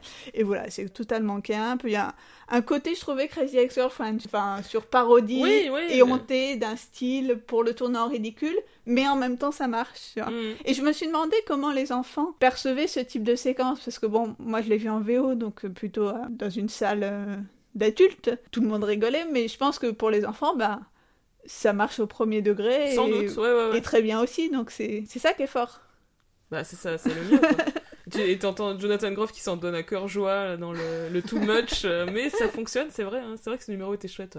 Et aussi, j'avais noté, euh, encore une fois, rien à voir, sur l'intrigue, on a, euh, on va dire, un effort, euh, encore une fois, de représentation, puisqu'on a toute une communauté de natifs qui est découverte à l'occasion de ce film. Et, On va dire la question, euh, un peu traitée évidemment de manière métaphorique, mais du colonialisme. euh, Mm. C'est assez intéressant, il y a toute une histoire sur le passé sur euh, ce qu'ont fait le père et ce qu'ont fait le grand-père euh, de Elsa et Anna euh, par rapport à ces natifs, etc. Euh, C'était assez intéressant. Et d'ailleurs, dans le générique, tu avais une mention réalisée en collaboration avec euh, le peuple Xiaomi, je crois. Oui. Euh, J'ai trouvé que c'était très bien, cette, euh, justement, cette question de, des origines aussi, de l'héritage. Euh, mais ça m'a fait repenser donc à cette fameuse question de l'interprétation euh, queer du, du premier épisode. Dont on avait parlé dans un épisode dédié. Effectivement, euh, en dépit des attentes du public, hein, mais comme on pouvait s'y attendre, il n'y a pas eu de girlfriend pour Elsa, hein, puisqu'il avait été réclamé, notamment sur Twitter, avec le hashtag Give Elsa a girlfriend, que euh, donc elle est une, une petite amie.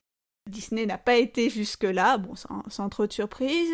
Euh, mais par contre, euh, comme, comme tu le dis, on propose un peu de revisiter aussi l'histoire des pouvoirs d'Elsa, Ici, on donne finalement une explication à ce pouvoir qui est lié finalement plus à une thématique qui, à mon sens, est celle du métissage, notamment peut-être aussi celle du passing, hein, ces fameuses histoires euh, d'enfants métis qui ne savent pas qu'ils sont, qui ont un parent qui est euh, non blanc, hein, parce qu'on est aussi dans cette euh, perspective-là. Donc pour moi, finalement, les questions identitaires étaient plutôt tiré du côté du, du, métissage que du côté de l'orientation sexuelle. Et notamment parce que du coup, on veut donner une explication à ce truc qui monte en elle, voilà, qu'elle ne peut pas contrôler par euh, bon, un côté euh, lien du sang, enfin, tu vois, un truc un peu euh, déterministe de voilà, c'est tes origines et, et, et ça ressort euh, comme ça. Pour autant, je pense que ça invalide pas l'interprétation du premier volet, mais en tout cas, ça rend difficile à combiner les deux, les deux opus dans une même interprétation. Je pense qu'il faut vraiment analyser les, les, deux séparément. Et encore une fois, tout simplement parce que, enfin, tu le disais tout à l'heure, hein, on nous propose un peu une autre version du même récit. Alors passons à un film qui n'a strictement rien à voir, qui est un film de danse français. Qui Avec un titre, mais alors d'une originalité. Let's Dance. Un film réalisé par Ladislas Chola. Euh, c'est son premier film, je crois, en tant que euh, cinéaste, enfin réalisateur de cinéma. C'est un metteur en scène de comédie musicale sur scène, en fait, à l'origine, qui a notamment mis en scène la comédie musicale Résiste. Bon, on n'a pas été très convaincu par ce film. Hein. C'est quand même une pâle copie des films de danse US euh, que pour certains on aime beaucoup. On en a parlé notamment dans notre épisode sur la saga Step Up. Là, c'est un remake plus ou moins proche du film Street Dance 3D, donc déjà un peu inconnu au bataillon. Donc, mm. euh, déjà, je n'ai pas trouvé les comédiens très bons, enfin en tout cas pas très bien dirigés. Dans le rôle principal, il y a Ryan Bensetti, qui est un comédien, moi je connaissais pas spécialement, mais qui apparemment est très connu des, des adolescents, adolescentes. Euh, dans le rôle du père, on a euh, Guillaume de Tonquédec. Ouais. Je trouve qu'il est pas si mal, mais. Oui, oui, ça va, ça va. La barre est pas très haute pour voilà. ce qu'on qu demande.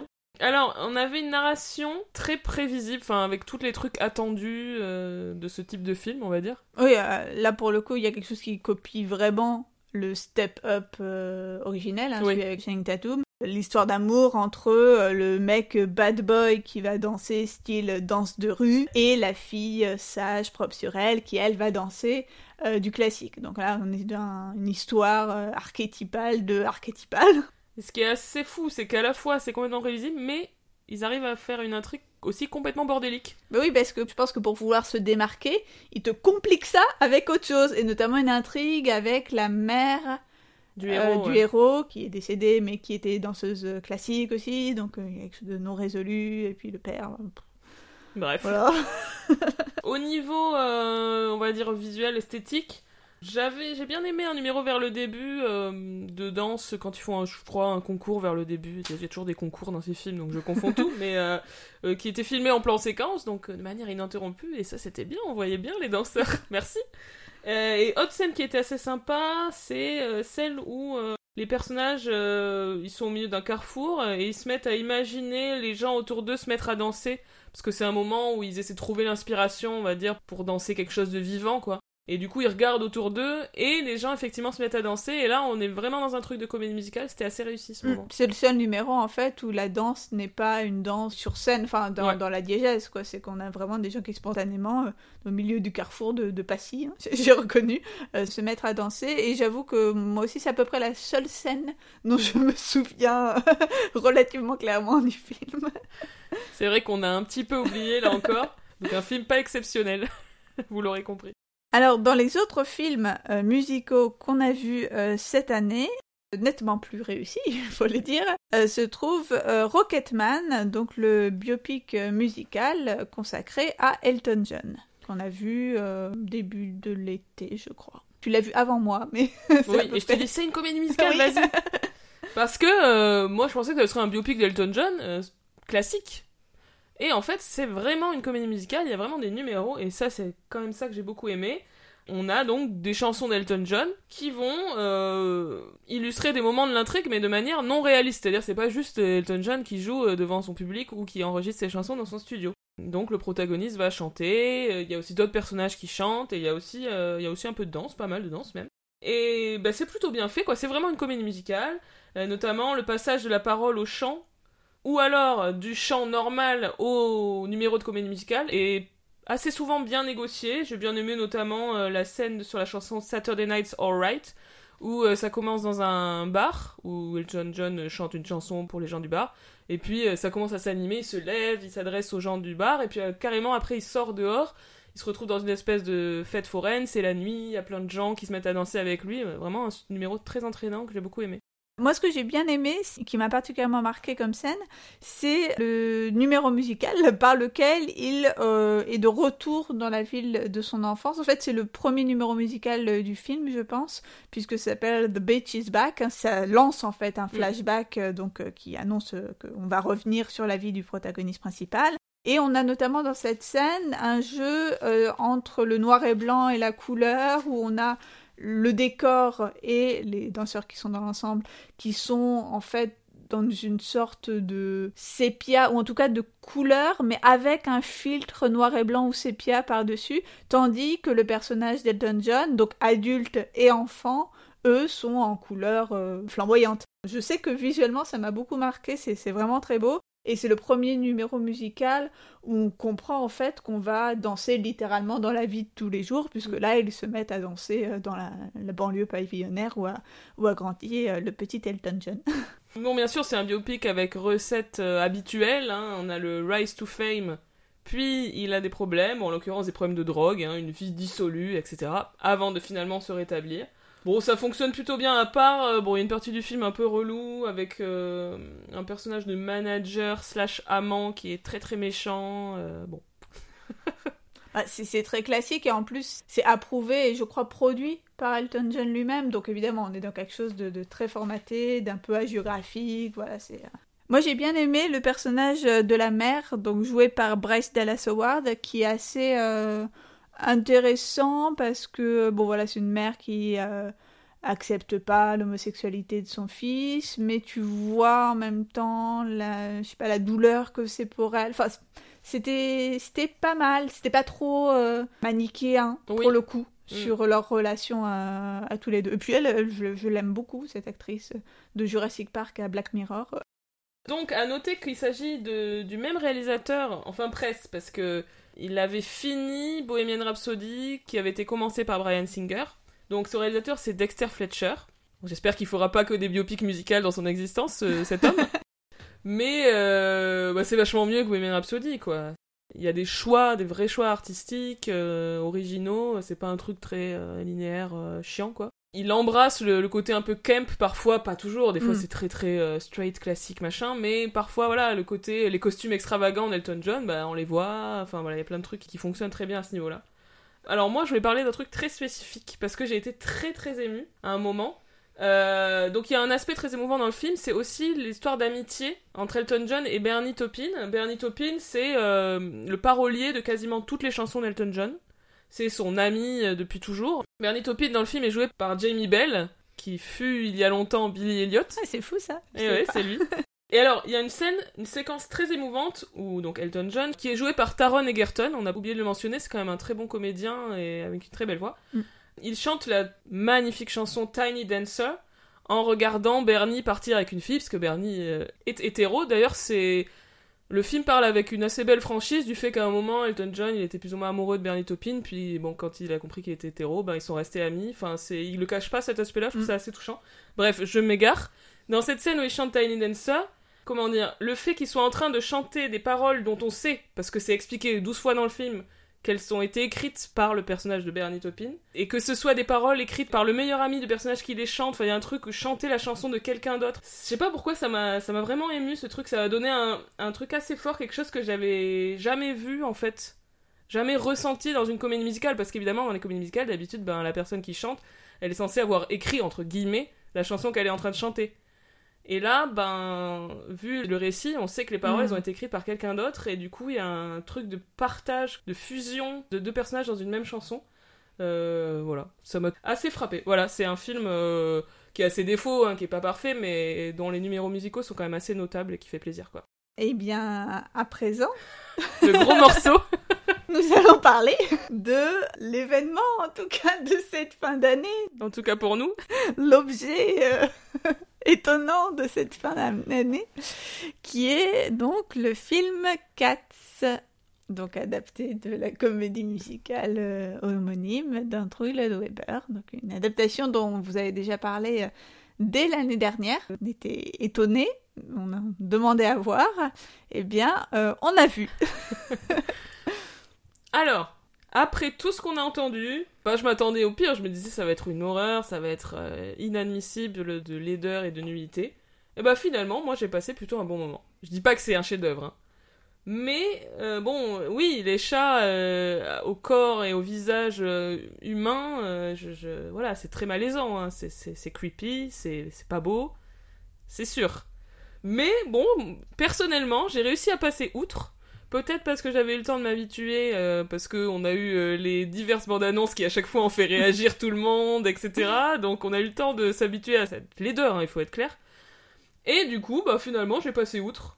Oui, parce qu'il faut peut-être rappeler le fait qu'il a eu un très très mauvais bouche-oreille, enfin je pense dès la première en fait. Et voilà, bouche-oreille catastrophique, Énorme flop au box-office. Énorme flop, euh, critique horrible sur Rotten Tomatoes, je crois qu'il a 2 ou 0, je sais plus, il y avait un truc, voilà, quelque chose de, de jamais vu, euh, qui a conduit donc le réalisateur, donc Tom Hopper, à chaque fois euh, euh, dire qu'il allait am- améliorer les effets spéciaux, jusqu'au point euh, de euh, refaire partir le film en post-production après la sortie américaine. Et donc normalement entre donc le vendredi 20 et le mardi 24 devait être redonné une nouvelle copie aux exploitants, enfin quelque chose qui apparemment n'est jamais arrivé en fait dans Ouais, l'histoire d'Hollywood, le un truc incroyable. Bon apparemment il a vraiment bâclé le truc pour que ça sorte pour les fêtes et que bah c'était pas prêt quoi. Mm. Bon, après, à sa décharge, je pense qu'il peut refaire tourner les machines un certain nombre de temps et que ça va pas foncièrement améliorer le truc. hein. Parce que oui, les effets spéciaux sont très dérangeants, parce que l'idée est donc de donner aux acteurs euh, un aspect de chat, donc avec euh, des poils qui sont aj- ajoutés euh, numériquement, mais à côté de ça, de garder les traits très reconnaissables, la corpulence, voilà, de chacun des, des interprètes. Donc, on est sur quelque chose de, foncièrement étrange, hein, de- des traits humains morphés avec ceux d'un chat, et euh, donc c'est laid. Et euh, moi, ce qui m'a beaucoup traumatisé, c'est cette question des mains, des mains humaines. Alors, il y a eu tout un débat, notamment autour de, des mains de Judy Dench, parce qu'à la fin du film, on la voit avec sa- son alliance. Et moi, c'est vrai que dans la version que j'ai vue, donc qui apparemment était l'ancienne version, celle qui Mm. devait repartir en production, on voit cette alliance. Euh, mais bon, en fait, il n'y a pas que Judy Dench où on voit sa main humaine. Moi, je pensais qu'il y avait que elle, qui, euh, que c'était une omission, qu'ils avaient tous des mains de chat. Non, ils ont tous des mains complètement humaines, donc c'est très perturbant. Donc ça, ça m'a beaucoup euh, traumatisé. Et l'autre point qui m'a traumatisé, c'est un problème d'échelle. Oui. Parce que en fait, les chats, ils sont... euh, Dommage, on a un chat ici qui pourrait servir de, de maître étalon, mais j'ai l'impression que ils ont calculé le chat debout, parce que là, les humains sont souvent sur leurs euh, jambes, et ben j'ai l'impression qu'il a la taille du chat quand il a quatre pattes. Je sais pas si tu vois ce que je veux dire. Si, si, c'est... Du coup, c'est tout est deux fois trop petit. Ils ont plus la taille de souris que, que de chat. Puisqu'ils ont en fait construit des décors géants pour que les interprètes aient l'air petits, vous voyez. Mais, mais, mais c'est mal fait. Et ce qui est bizarre, c'est qu'en plus, il y a toute une partie de l'intrigue qui se passe dans un théâtre, où là, par contre, c'est un théâtre qui, on dirait, qui est à, la, à Qu'un leur théâtre échelle de à eux. Oui, c'est ça, Oui. un théâtre où des chats pourraient se rendre. C'est bizarre. Euh, donc ouais, donc c'est très très laid. Euh, mais bon. C'est 4, 5 4, c'est un peu laid euh, à la base. Faut le dire ce qui est. Mais c- C'est ça en fait. Et du coup, moi, une fois que j'ai passé outre cette laideur qui est objective, j'ai envie de dire, les numéros musicaux, qui constituent la quasi-totalité du film, hein, parce qu'il y a très peu de séquences dialoguées. 5 shows, hein, enfin. Ouais, quasiment. Euh, bah, sont pas si mal. Notamment les danses, donc euh, c'est le chorégraphe de Hamilton qui a chorégraphié. Euh, voilà, moi j'aime bien la musique de Cats, malgré le côté euh, un peu kitschouille années 80. Mais bon, du coup, j'ai plutôt apprécié cet aspect-là. Même la nouvelle chanson Beautiful Ghost, donc a été écrite par Andrew Lloyd Webber avec Taylor Swift, qui est une des guest stars du film. Je l'ai trouvée plutôt émouvante. Voilà, bon, j'ai bien aimé. Oui, les numéros euh, sont assez plaisants. Moi, les parties que j'ai pas trop aimées, euh, c'est les quelques parties un peu genre breakdance, Ouais. je pense pour moderniser le truc, mais où c'était filmé avec des espèces d'accélérés, tu sais, comme ce qu'il y avait à la fin d'Aladin. Ouais, Et euh, ça faisait vraiment bizarre. Euh, donc ça, j'ai vraiment pas trop aimé. Par contre, j'ai adoré le numéro de claquette sur ma chanson fétiche, qui est le numéro du chat du train. Ta ta ta ta ta ta ta ta. C'était trop bien. Toujours à propos des chansons, donc on a le chant en direct, donc c'est-à-dire enregistré sur le plateau de tournage, c'est un peu la spécialité de Tom Hooper. Ici, ça m'a pas choqué. Euh, et c'est beaucoup, beaucoup moins ostentatoire que dans Les Misérables où on avait les gros plans sur Mm. la gueule des comédiens pour bien montrer que c'était bien euh, en direct, le chant, etc. Là, c'est du coup, ça m'a pas posé de problème. Ouais, moi, je me suis demandé, même si, parce que j'avais pas lu sur ce point, s'il avait réitéré ce, ce méfait. Mais euh, je me suis demandé ça que pour Memory, où bon, t'as quand même le côté un peu Oui. appliqué sur l'émotion intense de- du personnage. Mais euh, à part ça, je, je m'étais pas posé la question, comme quoi ça se voit pas tant Mm. que ça. C'est vrai que Memory est filmé un peu comme était filmé euh, Ah, I Dream the Dream. Mm. Ouais, c'est sûr. Après, moi j'ai bien aimé euh, la comédienne principale, donc qui s'appelle Francesca Hayward, qui est en fait une danseuse de ballet à l'origine. C'est vrai qu'elle danse très très bien. Et voilà, je trouvais qu'elle avait un beau visage, même derrière la laideur euh, du, du masque numérique du chat, euh, elle m'a touchée. Et en fait, les deux autres jeunes, qui sont un peu les deux autres principaux, ceux qu'on voit un peu euh, du début à la fin, qui s'appellent euh, Mistopheles, donc le chat magicien, et puis euh. Euh, je les ai aimés aussi. Monkstrap, il est joué, tenez-vous bien, par Robert Fairchild, qui est un danseur du New York City Ballet, rien que ça, et qui a notamment créé le rôle de Jerry dans Un Américain à Paris au Châtelet. Donc pas mal. Et c'est vrai que j'ai trouvé très bien, et dans l'ensemble, il y avait pas mal de très très bons danseurs. Et du coup, à l'opposé de, de ceux-là, qui sont du coup moins connus, etc., j'ai pas été forcément très convaincu par les stars. Hmm. Et notamment euh, James Corden et notre ami Rebel Wilson qui, euh, chacun dans son registre, en font un peu des tonnes, et c'est un petit peu prévisible, on va dire, par rapport à leur persona. euh, voilà. Ah oui, bah Rebel Wilson, elle est dans sa persona habituelle de chez habituel. Moi, j'ai bien aimé le, le côté totalement déjanté et absurde et dérangeant de, Ouais. de sa Ah séquence. oui, parce que j'ai oublié de mentionner que dans la séquence de Rebel Wilson, on a quand même, en plus des chats humanoïdes, comme si ça suffisait pas, on a aussi des souris humanoïdes et des cafards humanoïdes. Là, c'est vraiment. euh, Quel gobe, évidemment. En plus, c'est vraiment de l'étoffe des, des cauchemars, là. Euh, Cette scène avait euh, fuité, enfin, j'avais déjà vu des gifs sur... euh, Moi, j'ai bien aimé euh, ce, ce segment pour son côté Berkeleyesque, parce que bon, voilà, on, on est évidemment sur les... Du coup, pas parade de girls, mais parade de cafards, avec aussi un travelling. Alors, je sais plus si c'est entre les jambes des cafards ou des chats, mais tu sais, t'as un travelling entre Oui. les jambes, euh, t'as un plan aérien avec les compositions, bon, voilà. J'ai aimé pour la référence. Et d'ailleurs, après, t'as un chat, un de ces chats qui breakdance, qui lui dit en mode oh c'est démodé ton truc et tout ça donc moi bon puis bon c'est Rebel Wilson alors elle pourrait Ouais. faire n'importe quoi je l'aime Euh, apparemment elle aurait improvisé bah, ce qu'elle fait toujours mais elle l'aurait aussi fait euh, là sur 4 alors je me suis demandé comment c'était trop possible et comment elle avait pu improviser je pense que c'est plus au niveau des répliques C'est quand elle, Que des elle fait des gags, des. Fois, elle, elle commente euh, ce qui se passe. et ouais elle quand fait elle des dit euh, il... il a été castré il y a pas longtemps Ouais. parce que ouais, ça, ça, je me suis dit typique Rebelle c'est sûr. Au niveau de l'intrigue, bah évidemment, l'histoire est toujours aussi ténue, hein. euh, toujours aussi absente Donc euh, l'intrigue, c'est des chats euh, qui se rassemblent pour que l'un d'entre eux puisse monter au ciel et qui pendant ce temps, ben, se présentent les uns après les autres. le chat magicien, le chat du train, le chat théâtreux là du coup, le chat du théâtre. Dans la Sky, il y avait un chat rocker, je crois, mais il a, il a disparu Mm. de cette version. Mais alors ceci dit, le film arrive à tenir euh, cette espèce de truc complètement complètement incohérent, euh, en un tout qui fonctionne parce qu'ils ont quand même essayé d'écrire une trame un peu euh, pour relier tous les numéros, ce qui est pas si mal, franchement.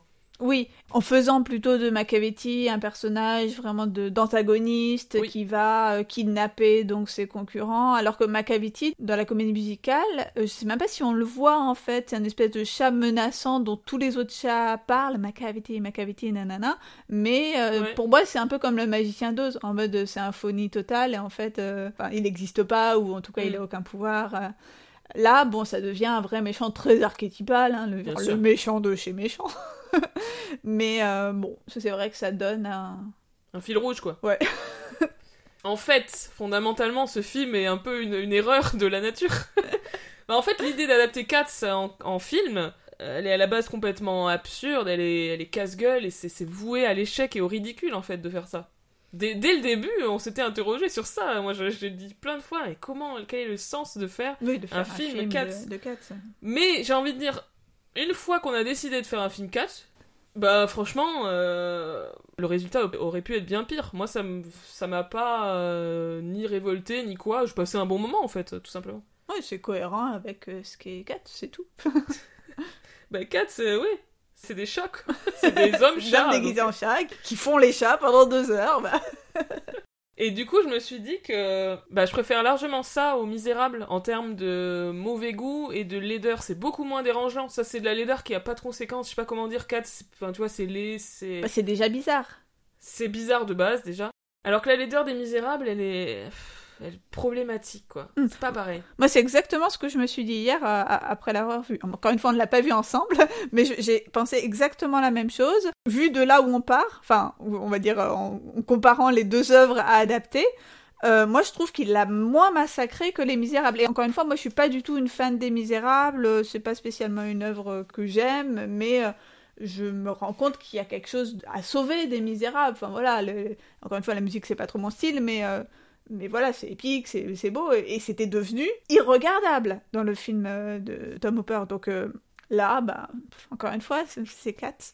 Voilà, donc fondamentalement, c'est vrai qu'il y a, il y a une espèce de d'idée de production. Enfin, je comprends pas pourquoi il n'y a pas un moment une personne qui a dit stop, ne faisons pas ce projet, parce que ça ne pouvait pas marcher en fait. Mm. D'ailleurs, c'est un gros flop, y compris en France. J'ai vu qu'il y avait eu 5000 euh, entrées sur la première journée, sur 238 copies. Enfin, un truc. 5 spectateurs par séance. C'est un flop total. Le film s'adresse à personne, c'est-à-dire que les gens qui connaissent pas Cats et qui sont pas fans de comédie musicale, ils, vont, ils regardent ça en mode c'est quoi cette horreur Mm. et jamais ils vont y aller. Moi, il y avait beaucoup d'anglophones dans la salle où j'étais hier. D'accord, donc c'est des gens qui connaissent a priori. Voilà. Et ben les gens qui connaissent, ben bon, ils vont être déçus, ils vont, enfin, ils- ça peut Il y a des gens qui sont partis. ça m'étonne pas.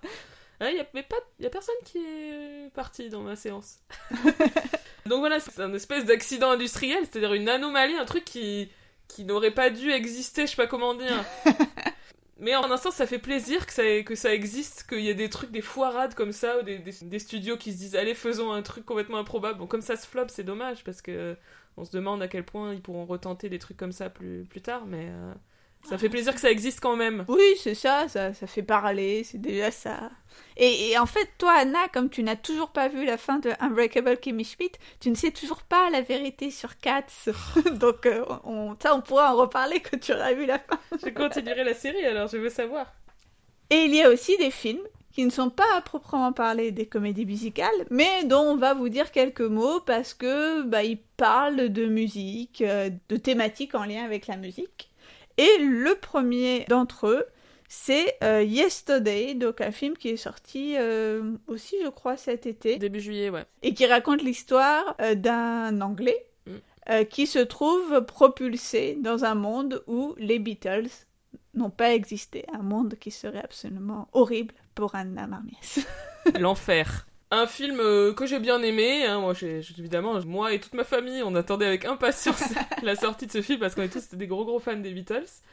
Euh, voilà, le pitch, moi ça me plaît quoi, j'aime les univers alternatifs, euh, jouer avec ce, ce nouveau monde qu'il découvre et du coup c'est marrant parce qu'il fait des recherches. euh, est-ce qu'il y a d'autres choses qui ont disparu dans ce monde Euh, Il n'y a pas que les Beatles qui ont disparu, il y a des petits gags, il y a d'autres trucs qui ont disparu. Et Coca, non? Ouais. Il y a que du Pepsi. ou- Il y a des trucs assez marrants comme ça, il y a plein d'idées rigolotes. Puis bon, c'est un univers backstage, entre guillemets, c'est-à-dire ça se passe dans l'industrie de la musique, puisque, étant le seul au monde à connaître les chansons des Beatles, notre héros va faire croire que c'est lui qui les a écrits et va évidemment avoir du succès parce que dans tous les univers possibles, les chansons des Beatles euh, auraient marché. Euh, donc il devient célèbre, voilà, il y a tout, euh, tout un truc dans, dans l'univers de la musique. C'est plutôt amusant. Euh, après, moi je regrette, et pourtant c'est écrit par Richard Curtis, donc qui est un spécialiste de comédie romantique, et je pense qu'il s'est senti obligé de rajouter de la comédie romantique dans l'histoire, parce que c'est son style. Hmm. Et je trouve que l'histoire d'amour est vraiment tarte, quoi. Moi, Ça vient un peu comme un cheveu sur la soupe. En fait, Exactement. ça rajoute pas grand chose. Et ça, ça m'a agacé, et c'est très dommage pour l'actrice, donc euh, Lily James, donc on a vu euh, dans le, le Cendrillon live action de Disney, et puis dans Mamma Mia 2, c'était euh, c'était l'héroïne, Donna jeune. Elle joue euh, la love interest, donc qui est la meilleure amie, qui a toujours été amoureuse euh, de son meilleur ami, mais elle lui a jamais dit, et, lui il l'a jamais euh, vu. sa manager au tout début, c'est ça, non Ouais. et que et Et qui- finalement après il va avec quelqu'un d'autre quand il devient connu, machin. Et, encore un personnage euh, de fausse moche, hein, comme on- Ça, c'est vraiment les fausses moches, faut arrêter. Parce que là, ils font. ils- Bon, ils arrivent pas à la mochir parce qu'elle est vraiment très jolie, mais Elle a des lunettes. une elle a des lunettes, des cheveux qui lui tombent sur les yeux, et du coup, c'est censé faire que lui, il voit pas euh, qu'elle est là. Pff, Ça, c'est vraiment vu et revu, quoi. C'est dommage. Et on a, enfin tu as vu pour le coup, euh, d'autres films sur euh, des musiciennes. Ouais, tout à fait. Je voulais vraiment mentionner en passant, mais c'était intéressant. On a eu deux films assez différents. C'est Her Smell, un film sur la musique punk, et White Rose, un film sur la musique country. Euh, était plus euh, du côté d'un cinéma d'auteur, presque expérimental à, certains moments, avec évidemment des éléments mélos, parce que souvent dans les parcours de, musiciens, bah, comme on disait pour Elton John, bah, il y a de la drogue, il y a des problèmes familiaux, des problèmes relationnels. Euh, et l'autre, Wild Rose, qui était plus classique, euh, vraiment purement mélo, avec des éléments aussi de film social. Et on était voilà sur un plutôt un Race to Fame dans Wild Rose et plutôt euh, la déchéance dans Her Smell. Donc voilà, c'est toujours intéressant de voir les variations qu'il y a autour de ces thématiques qui existent depuis très longtemps. Ensuite, je voulais mentionner euh, en passant un film alors qui date de 2018 mais que j'ai vu en 2019 qui s'appelle Enfumé. C'est une comédie musicale, pour le coup vraiment comédie musicale. Complètement fauché, fait avec euh, très peu d'argent. Euh, Il y avait un choix assez original, c'est que les dialogues étaient post-synchronisés, alors que les chansons étaient chantées en direct sur le tournage. C'était, ça donnait un effet bizarre, c'est-à-dire que dès qu'il y avait des dialogues, on était, il y avait un effet de déréalisation, Ouais. et dès qu'on Ah, était dans la chanson, et ben là on était dans le vrai des personnages. C'était pas mal. Euh, voilà un film assez rigolo sur euh, c'est des histoires de bandes de potes euh, un peu paumés il y en a un qui essaie d'écrire un opéra rock qui galère enfin voilà c'est des histoires de jeunes cinéma français contemporain Mm. mais c'était marrant il y a notamment une séquence est vraiment extrêmement drôle où il y a deux personnages qui disent on a marre d'habiter à Paris qu'est-ce qu'on fait? Et ils tirent une fléchette sur une carte de France pour trouver où ils vont habiter ils tombent sur Limoges et ils vont à Limoges et puis ils arrivent à Limoges ils sont là oula il y a rien il y a pas de bar ouvert et ils passent, ils sont à Limoges, ils disent au moment, disent, on va reprendre le train. c'est voilà, c'est des petits trucs comme ça. Bon, c'était un film assez plaisant. Je voulais noter que dans le film Notre-Dame de Valérie Dosely, qui est sorti récemment, là, en décembre, il y avait une séquence musicale, une chanson originale. Ah Je savais pas du tout. Envie d'aller le voir, mais je ne savais pas. pas dansé pour le coup uniquement chanté vers la fin alors c'est une cinéaste qui euh, connaît bien la comédie Mm. musicale qui en a déjà fait une d'ailleurs son premier long métrage c'était La Reine Mm. des Pommes film assez chouette dans le même ordre d'idées on a eu des séquences musicales dans plusieurs films euh, d'auteurs assez pointus que j'ai vu cette année Euh, ça m'a frappé Bread Factory, un film américain euh, qui se déroule dans un centre culturel, film vachement bien. Où à un moment, il y a tout un numéro musical vraiment avec des gens qui, qui dansent, euh, qui font des claquettes et tout ça. Euh, La Flore, un film argentin qui a eu un gros gros succès critique, moi que j'ai pas trop aimé, mais il y avait toute une intrigue bah, plutôt backstage, dans des studios d'enregistrement, il y avait un truc assez fort sur une chanson qui est chantée, qui est répétée une deuxième fois, et il y avait un truc assez comédie musicale à ce niveau-là. Et alors, film euh, notable, pour le coup, je l'ai mis dans cette catégorie, mais en fait, lui, c'est carrément une comédie musicale, c'est Technoboss, un film portugais qui va sortir, que j'ai vu euh, il y a quelques mois, qui va sortir début 2020, sur un, euh, un mec qui vend, je crois, il vend des alarmes, il est responsable d'une société de sécurité. L'intrigue est un petit peu délirante, mais il y a vraiment des numéros musicaux, et notamment, euh, je vous défie, quand vous verrez ce film, si vous le voyez, parce qu'à mon avis, il ne sortira pas sur beaucoup de copies, de ne pas chanter à tue-tête euh, la chanson euh, titre, donc Technobos, Technobos, qui est particulièrement euh, catchy. Là, c'était un film assez intéressant Ah, qui, qui utilisait bien euh, les procédés de comédie musicale pour faire avancer l'histoire et tout. C'était étonnant. Et enfin, pardon pour ce, ce long tunnel. Anna voit plus de films que moi qui sont non musicaux. Exactement.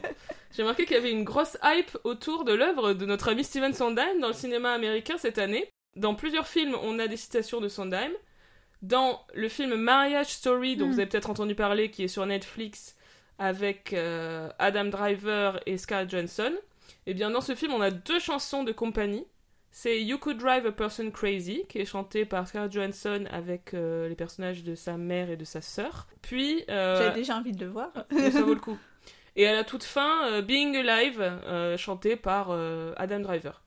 Ensuite, dans le film À couteau tiré, un très très bon polar qui est sorti également récemment, on avait Daniel Craig qui à un moment se met à fredonner Losing My Mind, donc euh, une très très belle chanson de Sondheim dans Follies. Et Moi j'étais là. Oh, Mais pourquoi? D'autant plus que dans ce film, il y a aussi une référence à Hamilton à un moment que j'étais trop Ah oui heureuse d'avoir reconnu. Euh, mais ce n'est pas fini, puisque dans Joker, le film Ah oui. euh, gros succès, on a un moment où euh, ben, le Joker se fait tabasser par des mecs qui chantent Send in the Clouds, donc chanson très connue de, de Sondheim qui euh, est dans A Little Night Music.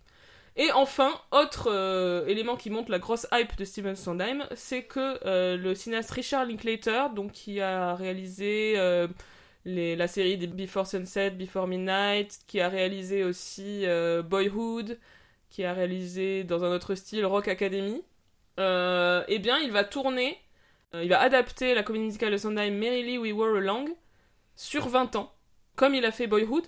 Mm. Son film Boyhood a été tourné sur 15 ans, je crois. Euh, là, il va tourner Merrily We Were Along sur 20 ans avec les mêmes comédiens qui vont le suivre, donc on pourra voir ce film que dans 20 ans. Mais ça me donne très envie. Ouais, c'est étonnant. Du coup, il va le, le filmer à l'endroit et le monter à l'envers, puisque Merrily, ça, c'est le fameux qui revient sur le passé, enfin qui se... Exactement. Qui goes backward. Et apparemment, euh, Lego Movie euh, 2 était en partie musicale, mais je ne l'ai pour ma part pas vu. Et moi non plus, mais vous pouvez nous dire justement si vous l'avez que- vu. euh, bah, dites-nous si c'est sympa. Ou si ça vaut le coup qu'on le rattrape. Eh bien, chers auditeurs, euh, je pense que ça suffit. 2019 peut se clôturer tranquillement parce que nous avons fait le point, nous avons fait le bilan sur cette année et nous sommes prêtes à affronter 2020 en matière de comédie musicale. Il y aura beaucoup à faire. il y aura beaucoup à faire. Euh, nous nous tenons prêtes, plus vaillantes que jamais, pour cette nouvelle année. Donc, euh, on espère que cet épisode vous a plu. Nous remercions nos partenaires, euh, l'écran pop et Tony Comedy. Nous vous conseillons, enjoignons à euh, nous liker, nous retweeter, nous Commentez. commenter sur tout type de réseau social et euh, toujours à nous mettre des petites étoiles, euh, idéalement au nombre de 5 sur iTunes. Et bah, nous vous souhaitons un bon réveillon Tout à et fait. une très belle année 2020. Oui, bonne année 2020. Et nous vous retrouvons en 2020 pour plein de nouveaux épisodes de All, All Jazz. Jazz. À bientôt Salut